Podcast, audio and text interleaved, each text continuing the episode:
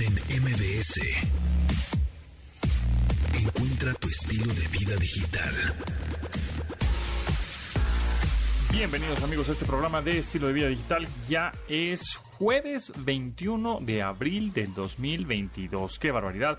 que el tiempo vuela. Mi nombre es José Antonio Pontón. Bienvenidos a este programa que ya saben que se transmite de lunes a viernes a las 12 del día en esta frecuencia MBS 102.5 y pueden descargar el podcast. Ya también saben que estamos en todas las plataformas, que si en Amazon Podcast, si en Apple Podcast, en ¿qué? En iHeartRadio, en Himalaya, en Spotify, en todos lados. Nos buscan como Pontón en MBS y ahí andamos y nos descargan y nos escuchan cuando se les pegue la gana. No hay problema por eso. En este programa vamos a estar en un ratito más platicando con Dominique Peralta acerca de cómo es que conviven los bebés cuando llega un bebé humano a una casa en donde hay un perro ya también en la familia. Entonces, pues algunos consejos para eso. Al ratito también el chef Raúl Lucido nos platicará de los vinos para cocinar y hay unas claves secretas que utilizan este, los chefs con los meseros. Eh, también tenemos una entrevista con Anime Onegai. ¿Qué es esto? Es una plataforma de streaming de qué? Ah, pues de animación japonesa de anime. Está buenísima y tiene su, por supuesto, su lado gratuito. Entonces puedes consumir cientos y cientos de caricaturas, entre comillas, bueno, o animación japonesa anime en plataformas eh, digitales a través de tu navegador web o una aplicación móvil, por supuesto, en Android o en iOS. Y también vamos a platicar de estos, em, la tendencia en los pagos eh, digitales, que pues prácticamente son los códigos QR o llamados PIM también, o, vamos a conocer un poco más acerca de estos pagos del futuro que bueno, ya son el presente, ¿verdad? Porque vamos a entrevistar a María Valencia de DAP. Y con eso, pues comenzamos. ¡Vámonos!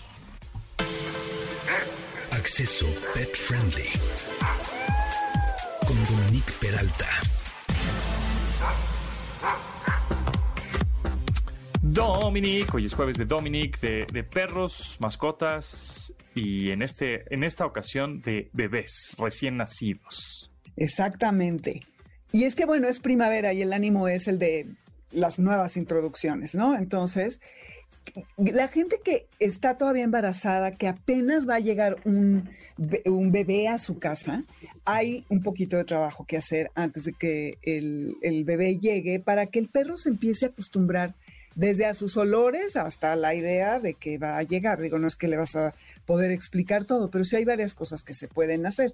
Además de que el tiempo que pasamos con nuestros, nuestros bebés, ¿eh? nuestros perros, es muy valioso y entonces em, necesitamos ayudar a nuestros perros para que puedan tener una transición más amable. Entonces, lo más importante es que se mantenga la seguridad tanto para el bebé como para el perro y que eh, pueda esto eh, fluir alegremente, ¿no? Entonces, hay dos cosas que van a abrumar al perro, los sonidos y los olores, ¿no? Porque y tú sabes eh, la potencia tanto del oído como de la nariz de los perros.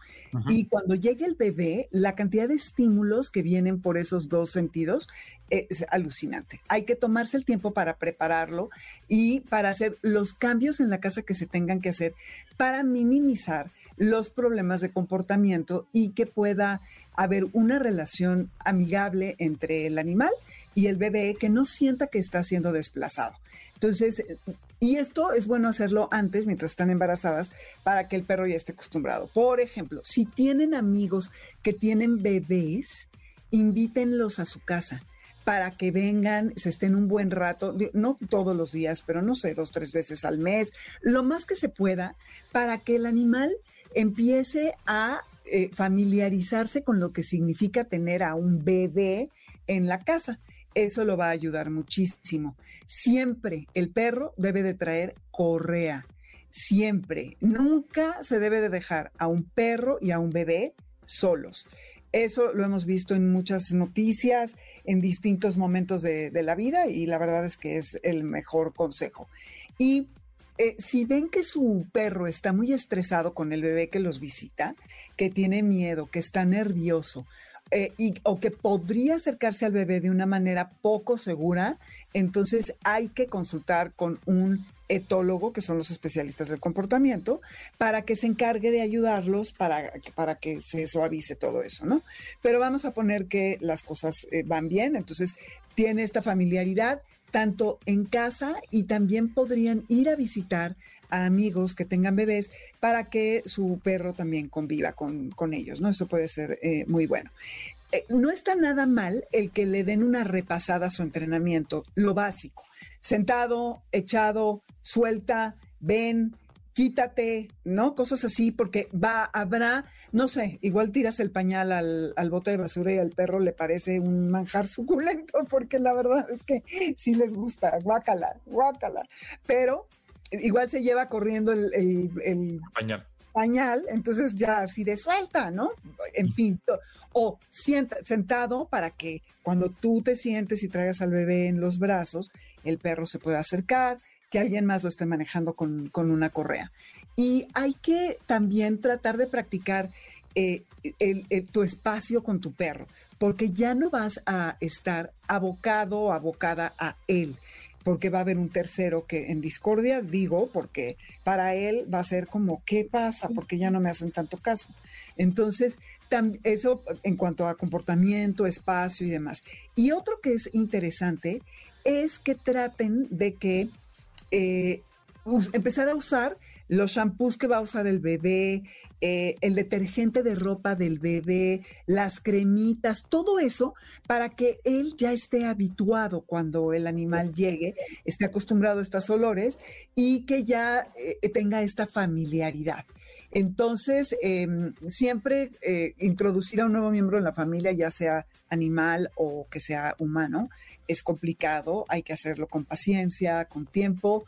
Una vez que el bebé ya nazca y que esté en, casa, hay que hacer que, que se conozcan que, que, el perro huela primero la cobijita, a lo mejor la ropita, y ya después que eh, llegue a oler al bebé, siempre cuidando con correa, como decía al principio, que no vaya a ponerse agresivo. Cualquier indicio de que le quiere morder, aunque sea jugando, hay que de inmediato eh, hacer algo al respecto.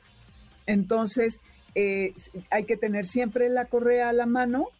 Pero, ¿qué te iba a preguntar acerca de la raza? Por ejemplo, razas de perros o pequeñas o grandes. De pronto las pequeñas podrían ser un poco más nerviositas, histéricas o podrían ser más este, celosas que las los chiquitos, e, efectivamente le das en el clavo, los, las razas pequeñas son mucho más inquietos, mucho más nerviosos, mucho más demandantes. Y deja tú eso, eh, tendemos a ser nosotros más consentidores con ese tamaño de perros, por lo que el animal va a estar acostumbrado a, mucho tiempo y a un tipo de, eh, de interacción que ya no va a tener cuando llegue el bebé. Entonces sí hay que tener mucho cuidado. Y no porque sea chiquito significa que no le pueda hacer daño en un momento dado, no que le vaya a hacer. Seguramente ustedes tienen Instagram y has visto, mi querido Pontón, miles de videos de bebés, de cómo el perro se echa con el, con el bebé. Sí, súper tiernos. Sí, padrísimos, ¿no? O sea que se empiezan a conocer y, ya al rato acaban durmiendo juntos. Y de hecho, el están hasta en el piso, ponen al bebé, y yo he visto varios de, sobre todo labradores, que los labradores son muy dóciles y muy, muy buena onda, son unos perros muy amigables. Sí, son, tienen buen carácter. Eh, y es lo que he visto que también eh, de pronto ese tipo de perros, labradores, golden, que son como un poco la misma, hay medio la misma categoría, este a los niños pequeños o niños más grandecillos, 5, 8, 10 años, eh, cuando se duermen, son como muy protectores, ¿no? O sea, como que están o alerta si es que los llegan, se sube a la bicicleta, por ejemplo, un niño, está como, te subiste una cosa rara, te quiero proteger, o si se duermen, se echan al lado de, de ellos, al lado de la cama, lo que sea, como para estar como, pues aquí estoy, ¿no? O sea, como siénteme aquí ando cualquier cosa, yo ladro, compadre.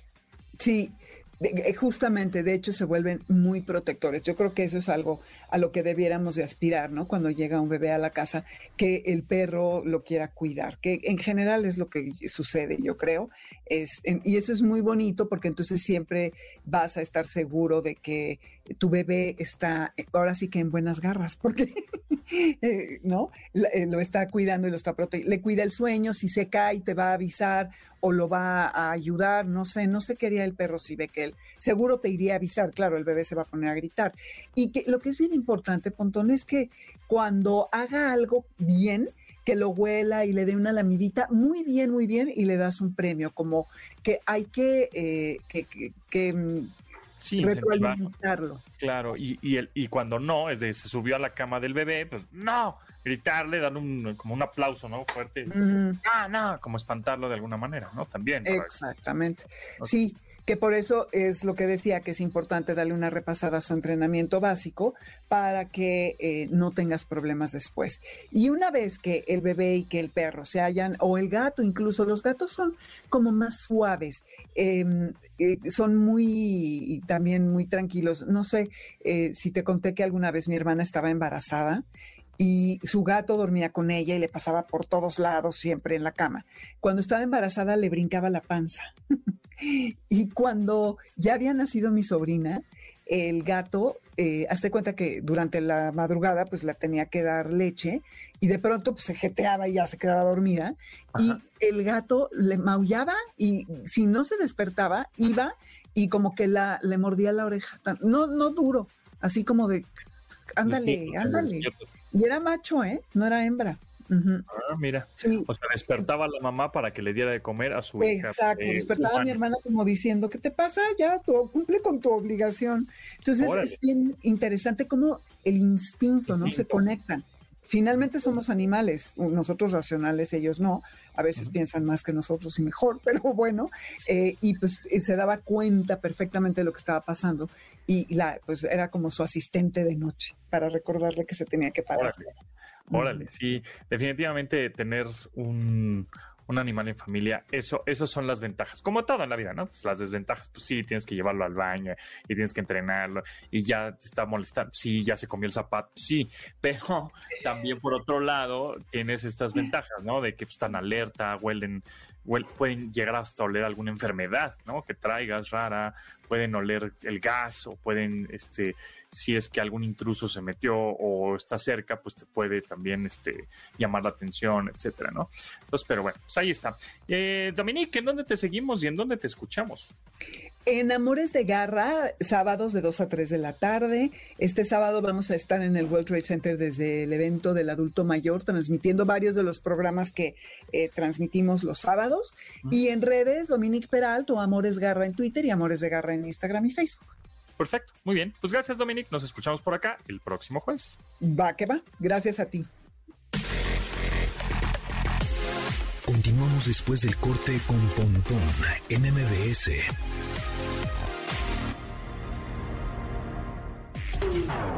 Estamos de regreso con Pontón en MBS.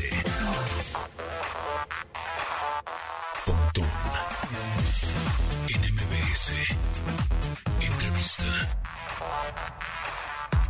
Amigos, ustedes saben perfectamente bien que nos encanta pues platicar del futuro de los pagos, que ya en realidad no es tan futuro, ya lo estamos viendo.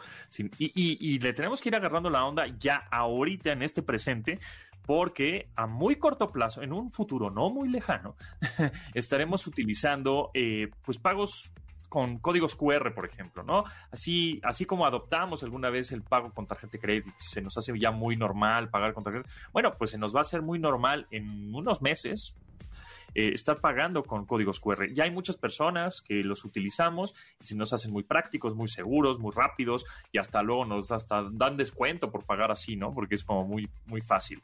Y justamente por eso vamos a platicar con María Valencia, que es directora de Desarrollo de Negocios de DAP México. ¿Cómo estás, María? Hola, José, bien, ¿y tú? Todo muy bien. Oye, platícanos rápidamente a grandes rasgos qué es DAP. Mira, DAP somos una compañía que nos dedicamos a operar pagos digitales.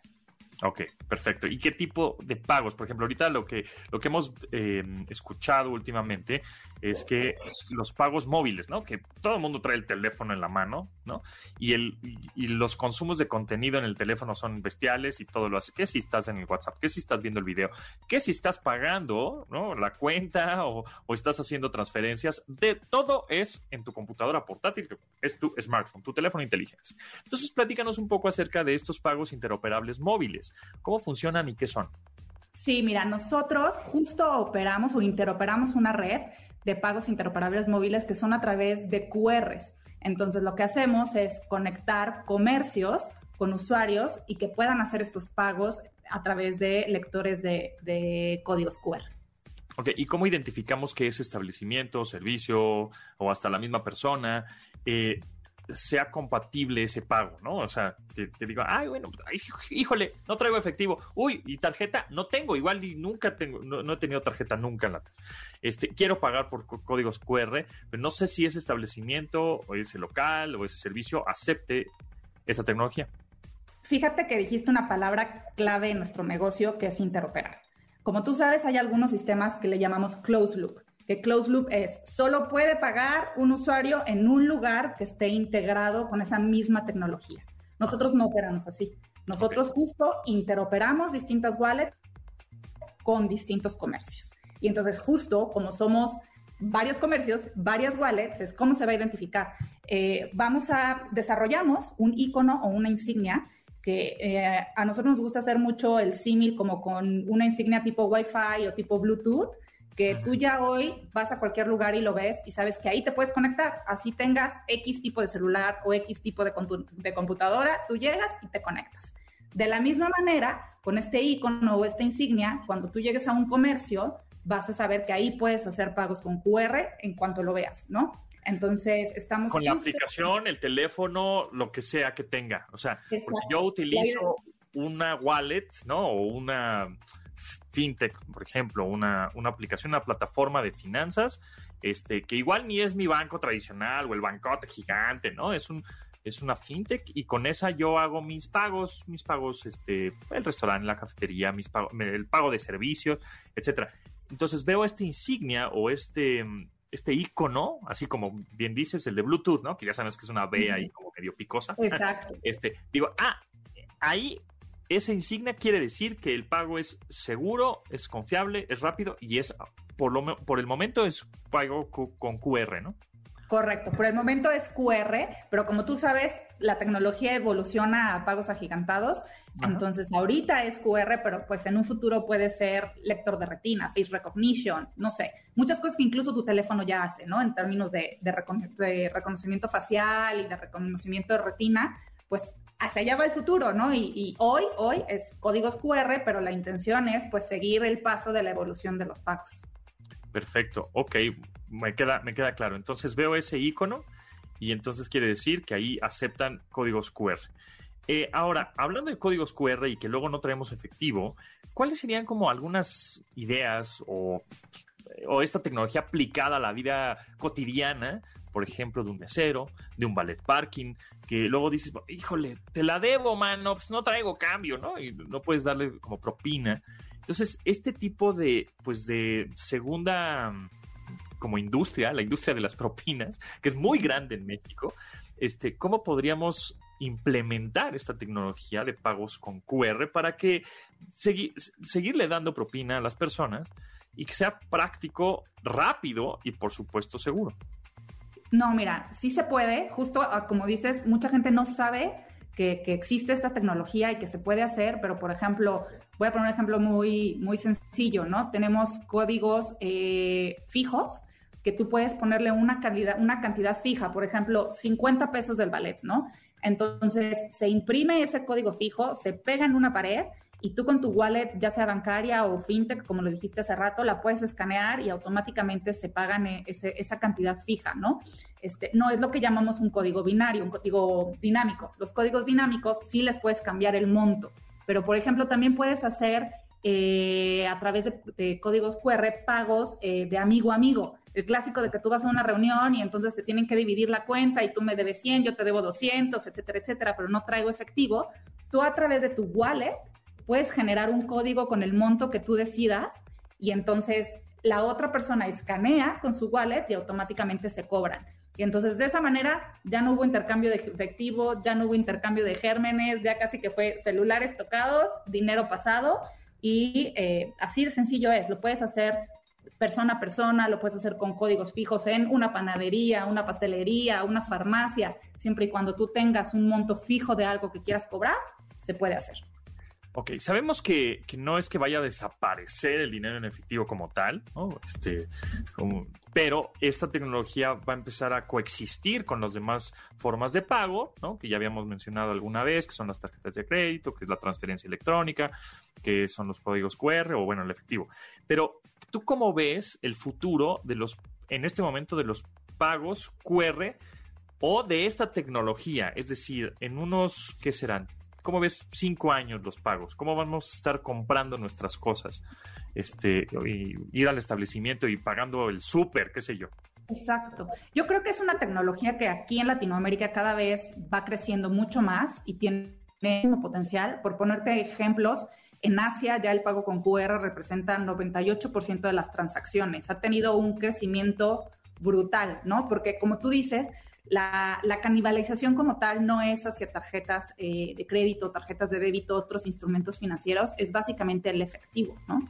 Entonces, eh, digamos que contra quien competimos, si lo queremos ver de esa manera, es contra el efectivo y, la visión que nosotros tenemos es en los próximos cinco años estar llegando a los niveles que otros países como, como en Asia tienen, ¿no? Donde como países emergentes con mucho uso de efectivo están como saltándose, ¿sabes? No están yendo directo de efectivo a tarjeta bancarizado, sino están brincando directo al uso de QRs a través de todas estas fintechs que justo acabas de mencionar. Yo me imagino un futuro no muy lejano, ¿eh? dos o tres años, que porque esta tecnología va a ser muy popular y va a crecer muy rápido porque es muy práctica, cómoda y segura. Este, que haya códigos QR pues, por doquier, ¿eh? O sea, habrá gente con playeras y, hasta sudaderas, por ejemplo, el del Ballet Parking. la, playera trae impreso el código QR y pues escaneame, ¿no? y ya, este, escaneas la playera. ¿Y sabes qué? Además, es, es justo la pandemia nos vino a ayudar, porque ahora el código QR, justo con leer menús, con llevarte a páginas web, como que el, el uso del QR como tal ya se popularizó. Ahora el siguiente paso es el uso para pagos, ¿no? Claro, totalmente, totalmente.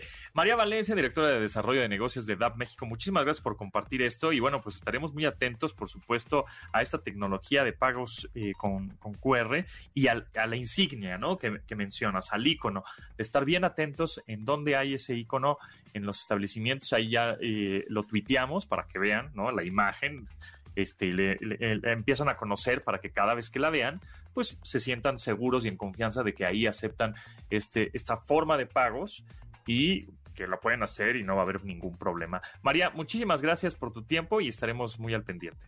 No, gracias a ustedes y a tu auditorio por escuchar. Continuamos después del corte con Pontón en MBS.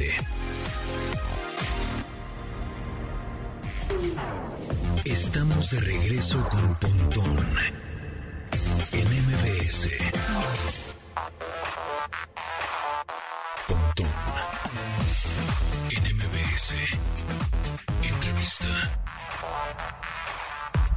Yo sé, amigos, yo lo sé que hay muchas personas que nos escuchan que son amantes del anime de esta animación japonesa y bueno, desde hace años, ¿no? Que salía en, el, en la televisión abierta, ¿no? Este, ver todas estas animaciones japonesas desde mi generación hasta actualmente, bueno, yo tengo ahora un, un niño de 8 años y que ama el anime, ¿no? Le encanta todas las todas estas eh, animaciones o caricaturas, ¿no? llamándolo, llamándolo así a grandes rasgos, japonesas que aparecen obviamente ahora ya en las plataformas de streaming. Sin embargo, hay algo muy interesante que para todos aquellos fanáticos de, esta categoría de animación y, amantes de la cultura japonesa, vamos a platicar acerca de esta plataforma que se llama Anime Onegai. Y por eso estamos con Takefumi Yamashita y Rodrigo López, que es el director y gerente de Anime Onegai por Animeca. ¿Cómo están? Bienvenidos. Muy bien, muchas gracias por, tu tiempo, José Antonio, un placer. Mucho gusto.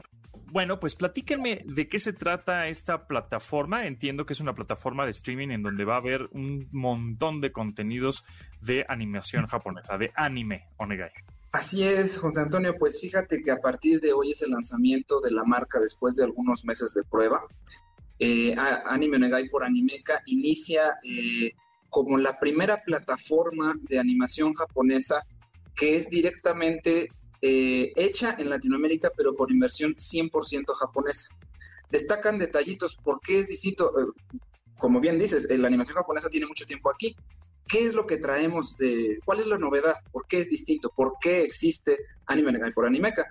Básicamente, los licenciantes japoneses decidieron juntarse, algunas de las marcas más importantes de la industria, juntarse para poner una especie de llave de vamos a ponerlo muy sencillo, un disruptor. Eh, ¿A qué me refiero? En varias empresas, digo, no quiero decir nombres, pero conocemos perfectamente cuáles son los disruptors que quitan los intermediarios. Eh, a pesar de que quites los intermediarios, no quiere decir que vas a cambiar a los players más grandes, a los players establecidos. Estamos hablando de múltiples eh, intermediarios estadounidenses que son quienes traen en este momento las animaciones japonesas a Latinoamérica decidieron hacer, poner una alternativa en donde se distribuya directamente. ¿Qué quiere decir? Que estamos trayendo contenido que no necesariamente las empresas estadounidenses están trayendo, que además ellos no traducen directo desde japonés, traducen de japonés a inglés y de inglés a español, entonces se pierde bastante. Y bueno, la intención ha estado funcionando muy bien en este periodo de pruebas en que nosotros creamos nuestro propio doblaje, ha tenido muy buena aceptación y traemos títulos, repito, que las empresas estadounidenses, los intermediarios, no necesariamente lo están haciendo.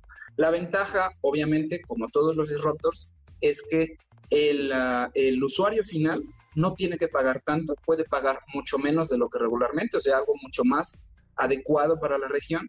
Y lo mejor, obviamente, lo que les gusta más a los japoneses, es que ellos reciben mucho mejores regalías que mediante los intermediarios.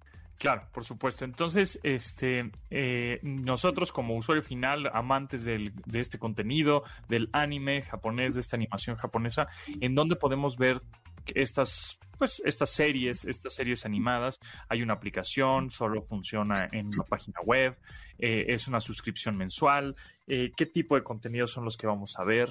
o bueno, o su, su, catálogo, ¿no? ¿Qué tan, qué tan amplio es? Claro. Fíjate que iniciamos hoy eh, sobre la misma animeonegai.com, nuestra versión eh, para, para web. Evidentemente que tenemos nuestra versión Android, que hoy eh, se mejora mucho más, ya va a poder tener la, la capacidad de ver contenidos offline. hoy lanzamos también nuestra, nuestra aplicación iOS. Hoy lanzamos también la Android TV, que bueno, que ya ves que ahora es Google TV. Eh, también ya está fuera. Todas van a ser compatibles, bueno, ya son compatibles desde el día de hoy con Chromecast. Eh, nuestro, nuestra oferta en este momento apenas es de una centena de contenidos, pero afortunadamente tenemos una cosa muy interesante. Son contenidos que muchos de ellos no están en ningún otro lado. Eh, la oferta de, de animación japonesa es, es, todavía muy disminuida en Latinoamérica, a pesar de que la demanda es gigantesca. Entonces estamos expandiendo el, mercado, trayendo otro tipo de contenidos que, insisto, no podría de otra manera pasar por eh, los estadounidenses porque tienen algunas reglas de compliance, censura y cuestiones que nosotros afortunadamente no tenemos esas limitaciones. Podemos ofrecer eso, nos da mucho gusto que durante la prueba beta funcionó muy bien. Y bueno, aquí hasta me voy un poquito este, por, el, por, el, eh, por la tangente. El hecho de todo hacerlo desde Latinoamérica implicó que también tuviéramos que hacer toda la plataforma desde backend hasta frontend en Latinoamérica. Entonces, esto nos da un plus muy interesante porque en algunos meses lo estaremos revelando, si gustas te lo platicamos también como primicia en cuanto tengamos el, el dato exacto, vamos a estar en algunas otras plataformas. Quiere decir que además de nuestras propias pantallas, además de nuestras propias aplicaciones, vamos a estar con cableras, vamos a estar con algunos otros operadores, eh, porque nuestra intención es que esto crezca mucho más. Eh, hay, hay lamentablemente una cantidad de piratería tremenda en Latinoamérica, mucho más grande en territorios eh, chinos y en territorios de habla inglesa. En ninguno de los otros territorios hay tanta piratería de animación japonesa. Y una de las explicaciones que hemos encontrado muy seguido es que hay tanto porque la oferta todavía es muy limitada. Entonces, eso es parte también de nuestra, de nuestra intención. Y podemos ver animaciones, los contenidos y las series animadas que vemos en esta plataforma que se llama Anime Onegai, son viejitas, son nuevas, este, podemos ver animación vintage o, recientes. Un poco de todo, fíjate. Eh, durante la prueba estuvimos trayendo algunos estrenos y extrañamente los estrenos no jalaron tanto. Entonces, la prueba nos sirvió mucho para ver el tipo de gente que nos puede, eh, que nos está siguiendo más eh, afortunadamente, como nosotros elegimos las cosas en función de Latinoamérica, vimos que cosas no necesariamente tan vintage, pero tampoco tan recientes, es lo que nos ha jalado más. Eh, muchos títulos que no llegaron oficialmente, pero la gente los conoció solamente por la piratería, traerlos aquí y ponerles un doblaje de altísimo nivel. Esa estrategia nos está funcionando muy bien. Evidentemente que no quiere decir que no vamos a poner cosas nuevas. Estamos también por ese lado, pero definitivamente nos estamos enfocando en el doblaje de contenidos eh, ¿qué te gusta? Cinco años, algunos hasta diez años, que funcionaron muy bien en la piratería y hay que traerlos como debe de ser. Sí, claro, de manera ya oficial, ¿no? Entonces, este, ya a partir prácticamente de esta semana, al acceder al sitio animeonegai.com, Ahí este, voy a poder ver todos estos tipos de contenidos, eh, estas animaciones, estas caricaturas, digámoslo así, fácilmente. Y también voy a poder descargar la aplicación Anime Onegai, tanto en Android como en iOS. Y bueno, obviamente tendrá un costo de suscripción mensual, ¿no? Fíjate que sí, estuvimos viendo qué modelo de negocio sería más, más adecuado. Seguimos con tres modelos distintos. Uno es el, bueno, el llamado AVOD, que es de publicidad, gratuito. Todo nuestro contenido subtitulado, todo, queda gratuito, solo con publicidad. Sin embargo, para la gente que, pues sí, la mayoría nos han reconocido durante esta prueba por tener un buen doblaje, todo nuestro contenido doblado tiene una, un pequeño costo que, dicho sea de paso, es el más pequeño de todo el continente. Bueno, no voy a hablar de, Haití, este, pero está totalmente adaptado eh, a este, eh, bueno, a nuestro mercado. Claro, porque ese dinero... Y tenemos además rentas... A los, Perdón, de doblaje, ¿no? Y productores, estudio de grabación. Exactamente. Es correcto, es correcto. Muy bien, bueno, pues los invitamos a todos aquellos fanáticos de la animación japonesa a Anime Onegai, así con G, G-A-I, animeonegai.com por Animeca. Eh, y pues que se den una, una, vuelta por ahí y que vean los contenidos porque están muy buenos. Ya saben que los subtitulados son gratuitos y si lo quieren doblado al español, bueno, pues hay que cumplir con cierta cuota mensual muy pequeña. Se me olvidó un pequeñísimo detalle, perdón, rapidísimo. Estamos incluyendo también algo que no se ha visto recientemente, que es un canal lineal, un canal en vivo. Eh, obviamente que ya hay plataformas, sobre todo AVOD, que están creciendo muy bien. Eh, pero lo que tiene distinto de este canal 24 horas los 7 días de la semana es que nuestros estrenos tienen ahí prioridad. Primero salen en el canal lineal y después salen en el bajo demanda. Tratando de emular esto que la era de las plataformas pues deshizo, ¿no? Cuando era televisión lo máximo, pues en la televisión todo el mundo se juntaba a cierta hora a escuchar algo, a ver algo. Eh, eso se perdió de alguna manera. Entonces es una es algo que nos han pedido mucho nuestros usuarios. Eh, hay mucha nostalgia por cuando pasaban ese tipo de cosas. Entonces, lo vamos a, poner en eh, hoy arranca y pues ojalá les guste mucho. Por último, Rodrigo López, eh, gerente de Anime Onegai por Animeca, dime tres em, series las más populares que tengas en la plataforma. ¿Quieres que te dé algo que está prohibido que te diga? Pues estaría bueno, ¿no? Bueno, fíjate, te lo, esto es nada más para ti. Vamos a tener series eh, de Toei Animation muy grandes. Ok. Eh, que no han tenido doblaje. Este. Eh, bueno, no te puedo decir uno, pero mejor te digo algunas otras muy bueno. Es que sí, me van a decir esta la despedida, pero te digo, por ejemplo, una muy grande que se llama, hoy la presentamos precisamente, se llama Full Mono Sagaste esta fue una serie que nunca llegó oficialmente como debe de ser y la, tiene una cantidad de fans tremenda. Tenemos otra que se llama Hitman Reborn, también muy grande y que larguísima, con 200 episodios, y que la vamos a presentar hoy también, que la vamos a tener doblada. Eh, lo de Toy Animation, dame chance nada más de volver a checar y te los paso porque si no, en una vez así me dicen hasta la despedida. Que aquí tengo al jefe y él sí se va a dar cuenta de lo que estoy diciendo. Exactamente. No sé si eh, recuerdas que el año pasado estuvo, o el antepasado, bueno, me parece que el, Kimetsu no Yaiba, Demon Slayer, este ah, que fue un hitazo en el cine. Ellos originalmente eh, vienen de Shueisha, o sea, es, una, es un manga de Shueisha, ellos están detrás de nosotros. Entonces, ellos son las grandes empresas que quieren poner un, equilibrio y ese es el tipo de cosas hacia donde nos estamos moviendo. Estamos hablando de Dragon Ball, o sea, no, no obviamente Dragon Ball, Dragon Ball, porque ya está distribuido por mucha gente, sino lo que viene, esos grandes hitazos que vienen. Y ese es hacia dónde vamos. Pues entonces se ve que se ve que va a haber calidad, definitivamente. Muchas gracias y bueno, pues Muchas gracias pendiente de, todas estas, las actualizaciones de, las, de la plataforma y por supuesto de las series animadas de Anime Onegai. Muchas gracias. Un placer. Gracias. Gracias.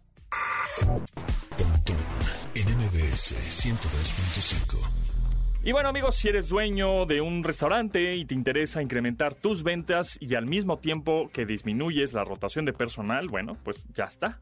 Hero Guest es para ti. Con Hero Guest podrás capacitar a tu personal con una inversión mínima de tiempo y de manera digital. Convierte a tus colaboradores en expertos en ventas con un entrenamiento fácil y aprendizaje divertido que recibirán cada semana directo a su celular porque es una aplicación móvil. Hero Guest es la base de la educación en restaurantes que capacita y entrena a más de 400 restaurantes actualmente y 5.000 alumnos en todos los estados de la República. Así que ya sabes, solo tienes que entrar a heroguest.com. www.heroguest.com Continuamos después del corte con Pontón en MBS.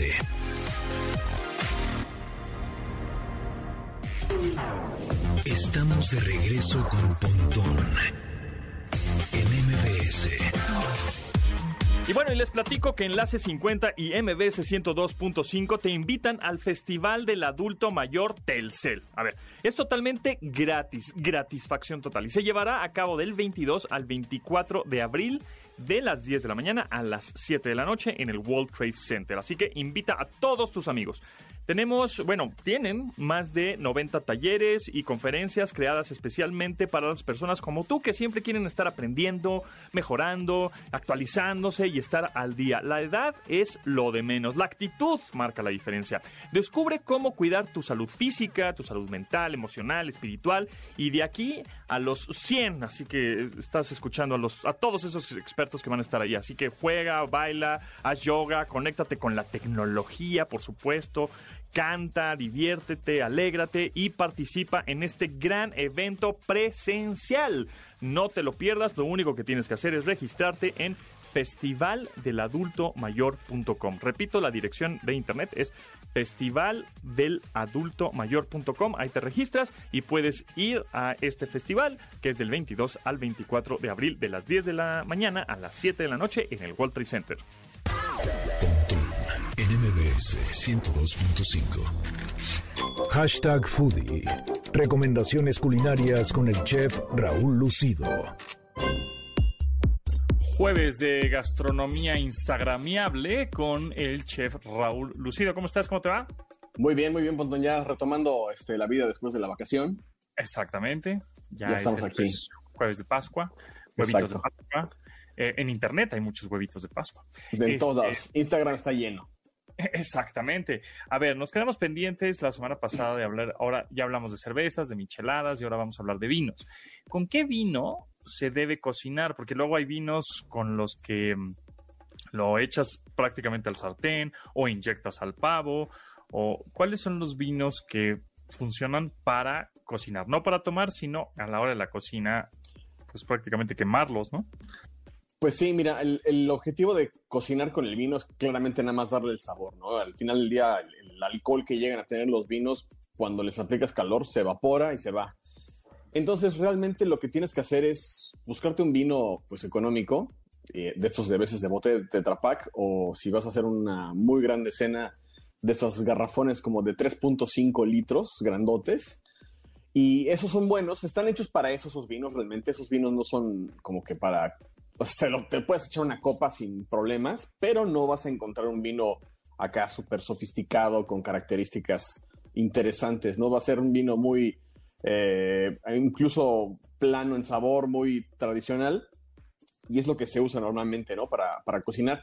Si no encuentras de esos de Tetra Pak o de los del botellón grandote, te recomiendo un vino económico y si va a ser vino blanco, que sea un vino blanco seco. Nunca uses un vino blanco dulce, igual un vino tinto dulce nunca lo uses porque eso va a alterar eh, la receta, ¿no? La preparación al final del día.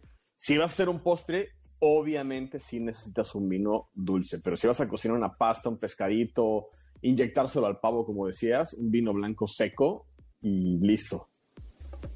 Ok, y ahora cuando te dicen, este, mm, estás en un restaurante ah, sí, me puede traer una copa de vino de la casa, ¿a qué se refiere con de la casa? O sea, ¿qué tipo de vino te dan? Entiendo que pues pides una copa para que no te ensarten ahí toda la botella, porque ya sabemos que lo más caro en un restaurante es el chupe, ¿verdad?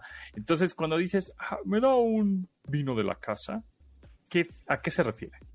Pues mira, vino de la casa es el vino que tiene el restaurante ahí de cajón y dependiendo de la categoría de restaurantes, si van a tener un vino más o menos como decente o incluso estos vinos para cocinar en algunos lugares los usan como vinos de la casa, ¿no? Especialmente cuando la copa ya llega servida a tu mesa así mágicamente y no sabes de qué, dónde vino, pues quiere decir que claramente no están muy este, pues, orgullosos de la fuente en donde se sirvió, ¿no? Que puede ser un tetrapack o puede ser una botella grande y no van a ir con el tetrapack a la mesa a servirte otra copa de esas, ¿no? Entonces, eh, son esos vinos a veces, son vinos obviamente más económicos o que el, proveedor les da un buen deal al restaurante, decir, o sea, es que cómprame, no sé, 120 botellas y te las doy a mejor precio y ese es el vino que le ponen como de la casa, ¿no? Entonces, eso es lo que se usa. Y normalmente, ahorita que decías que no, no piden una, pides una copa para que no te ensarten la botella, eh, realmente de una, de una botella salen como 4.5 o 5 copas. Ok. Entonces, si van a hacer una mesita de 5 y todo el mundo pidió un vino de la casa, les recomiendo mejor ver el menú de, vinos y ver qué, qué, vino les conviene, porque si multiplicas lo que te cuesta por copa por 5, es lo que pagarías por la botella completa, que normalmente son más caros. ¿Y por qué nos ensartan más la bebida? Es decir, el margen de ganancia es más en la bebida, en el chupe, en el alcohol, la cerveza, tequila, etcétera, que en la comida como tal. Porque realmente a la bebida no, digo, que me perdonen mucho los sommeliers, que me perdonen los mixólogos y los bartenders, pero a la bebida no hay mucho que hacerle. O sea, ya, ya llega a ser, ya llega preparada, ¿no? No es, un, no es un platillo que llega el jitomate crudo y hay que hacerlo salsa, o que hay que picar la cebolla, o hay que desglosar el pescado o hay que cocinar la carne. Las bebidas ya, llega, ya están hechas en su mayoría, ¿no? Están, este, pues, los jugos ya están hechos, puedes comprar fruta y hacer el jugo, los licores ya están hechos, y ahí nada más es que cuestión de mezclar. Entonces el margen de ganancia es muchísimo, y eso hace que, digamos, se, no se aprovechen porque es la forma en la que funcionan los restaurantes y los hoteles, pero digamos que de ahí también tiene que salir mucha de la utilidad de los establecimientos, ¿no? Entonces es como eh, el lugar en donde el establecimiento se, pues no se aprovecha, sino lo usa como para generar más utilidades, ¿no? Porque sí, es, sí son más caras, pero sí definitivamente te las ponen un precio más caro porque es, no te vas a tomar una, te vas a tomar varias y entonces ahí ya está el negocio. es donde te ensartan el, en el ticket final. Este, Exacto. hablando, por ejemplo, de establecimientos, restaurantes, bares, etcétera, hablar un poco de, licencias. O sea, si tienes un restaurante, yo quiero abrir mañana mi restaurante, inmediatamente ya tengo mi licencia para abrir y, es decir, para vender comida y cervezas y vino, ¿no? ¿O no? No. Y luego está la licencia de como el destino. Normalmente tienes la licencia de funcionamiento para alimentos y bebidas no alcohólicas. Luego está la bebida de, venta de bebidas alcohólicas menores a X graduación, que es para cervezas y vinos. Y luego está la, licencia para venta de bebidas. La, la, licencia para venta de bebidas ya este, de grado alcohol mayor, ¿no? O sea, que si el ron, que si el tequila, que si el brandy, que si todos eso, ¿no? Pero entonces tienes que tener tres licencias. Exactamente. La, primero la de uso, la de funcionamiento del establecimiento, luego la de bebidas de cierta graduación, que es donde están las cervezas y los vinos, y después la de bebidas alcohólicas, que es donde ya entran todos los licores, ¿no? Y es la que tienen normalmente todos los bares. Por eso vas a ver eh, a veces restaurantes en donde nada más tienen cervezas y vinos y no tienen a veces este, tequila o whisky o ron o mezcal o qué sé yo. Entonces también de alguna manera te están ensartando en el margen. Estás, es- eh, estás pagando, tú, el- como, como consumidor, estás pagando la parte proporcional de esa licencia, ¿no? Porque son bastante caras, ¿no? Son caras, claro, exactamente. Ahora, por otro lado, este, eh, he tenido oportunidad de viajar a Estados Unidos, entonces ves algunos restaurantes, bueno, en algunos estados, no, no en todos, pero en algunos estados tienen una calificación afuerita del, del establecimiento que dice A, B, C, etcétera.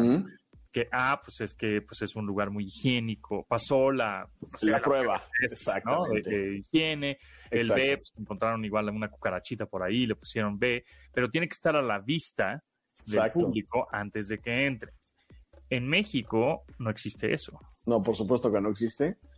Existen los inspectores, es el que te van a visitar periódicamente en teoría y, y a veces nada más van a hacer así una rutina. Dicen, ah, sí está funcionando, eh, ver, muéstrenme sus papeles y no hacen ningún recorrido. Realmente si se hiciera esto a conciencia en, México, bueno, creo que la mitad de los establecimientos estarían C o, o menores, ¿no? De o calificación C o D, ¿no? Porque sobre todo que los ves, ¿no? O sea, te das cuenta, ¿no? Sabes, los restaurantes a cierto nivel así como elegante o muy así prestigiosos, los ves muy, muy este, limpios y bonitos por fuera y por dentro deben estar igual, ¿no? Pero hay muchos, este, no sé, lugares que dices, oye, échale ganitas ahí al, al- al tema de- del orden y el higiene, ¿no? La higiene. Es que, por Pero ejemplo, sí. yo alguna vez hacía videos como de, de comer por menos de tanto, tantos pesos. Claro. Sí, sí, sí, sí, sí, me acuerdo. en varios lugares en la Ciudad de México y había un restaurante de comida india, hindú, Hindú, ajá. eh, y, o indie. Eh, y pues eh, por afuera se veía un restaurante grande, estaban insurgentes, eh, mesas limpias, etcétera. Pero pues en el programa este, estos, este tipo de videos, yo me metí a la cocina para ver cómo se hacía realmente, no sé, el arroz, el guisado, lo que sea.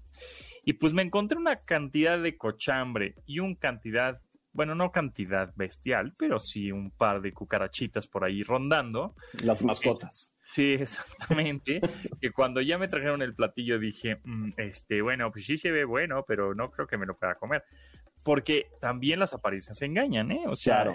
yo, eh, justo restaurantes que son así que dices, órale, pues sí se ve bien, pero la cocina está terrible. Y por otro lado, pues fui también a lugares como muy mm, eh, más de barrio, digamos, en donde Sí, sí. tienen el anafre, el carbón y nada más te están haciendo la ayuda a la vista. Entonces, dices, Claro.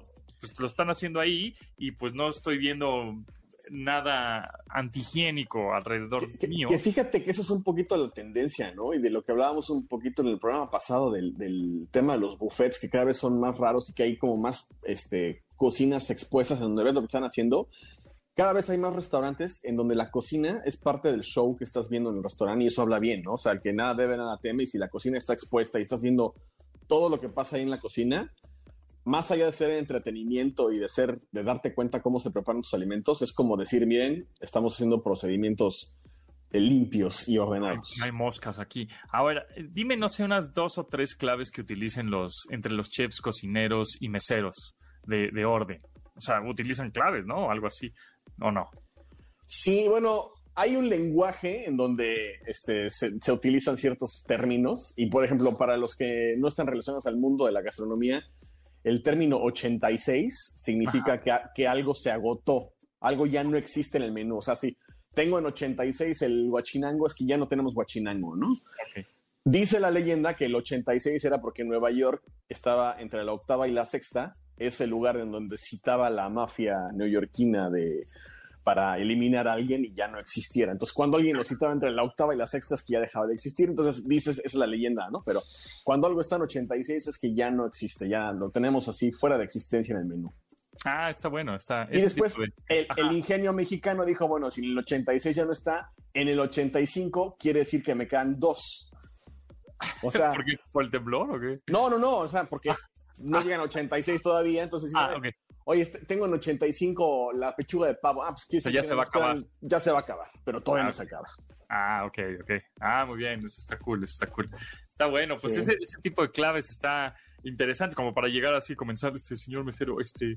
¿Tiene Sí. algún 86 en el menú? Exacto. Se va a quedar el mesero de, ay, este sí sabe. Exacto, para decir, no, pues no te lo voy a pedir. Exactamente. Exacto. Chef Raúl Lucido, ¿en dónde te seguimos? Soy en Twitter como Chef Lucido, así juntito, y en Instagram estoy como Chef-Lucido, ahí me encuentran para tips, recetas, este, cervezas, reseñas y demás. Muy bien, pues ahí está. Muchas gracias, eh, Raúl. Nos escuchamos próximo jueves por acá y nosotros nos despedimos. Nos vamos mañana, nos escuchamos a las 12 del día en esta frecuencia MBS 102.5. Gracias, Yanin, Memo, Beto, Itzel, Marcos, Mario y Luis en la producción de este programa y se quedan con eh, eh, Manuel López San Martín en Noticias MBS. Pásenla muy bien. Mi nombre es José Antonio Pontón. Hasta luego. Pontón en MBS. Te espera en la siguiente emisión.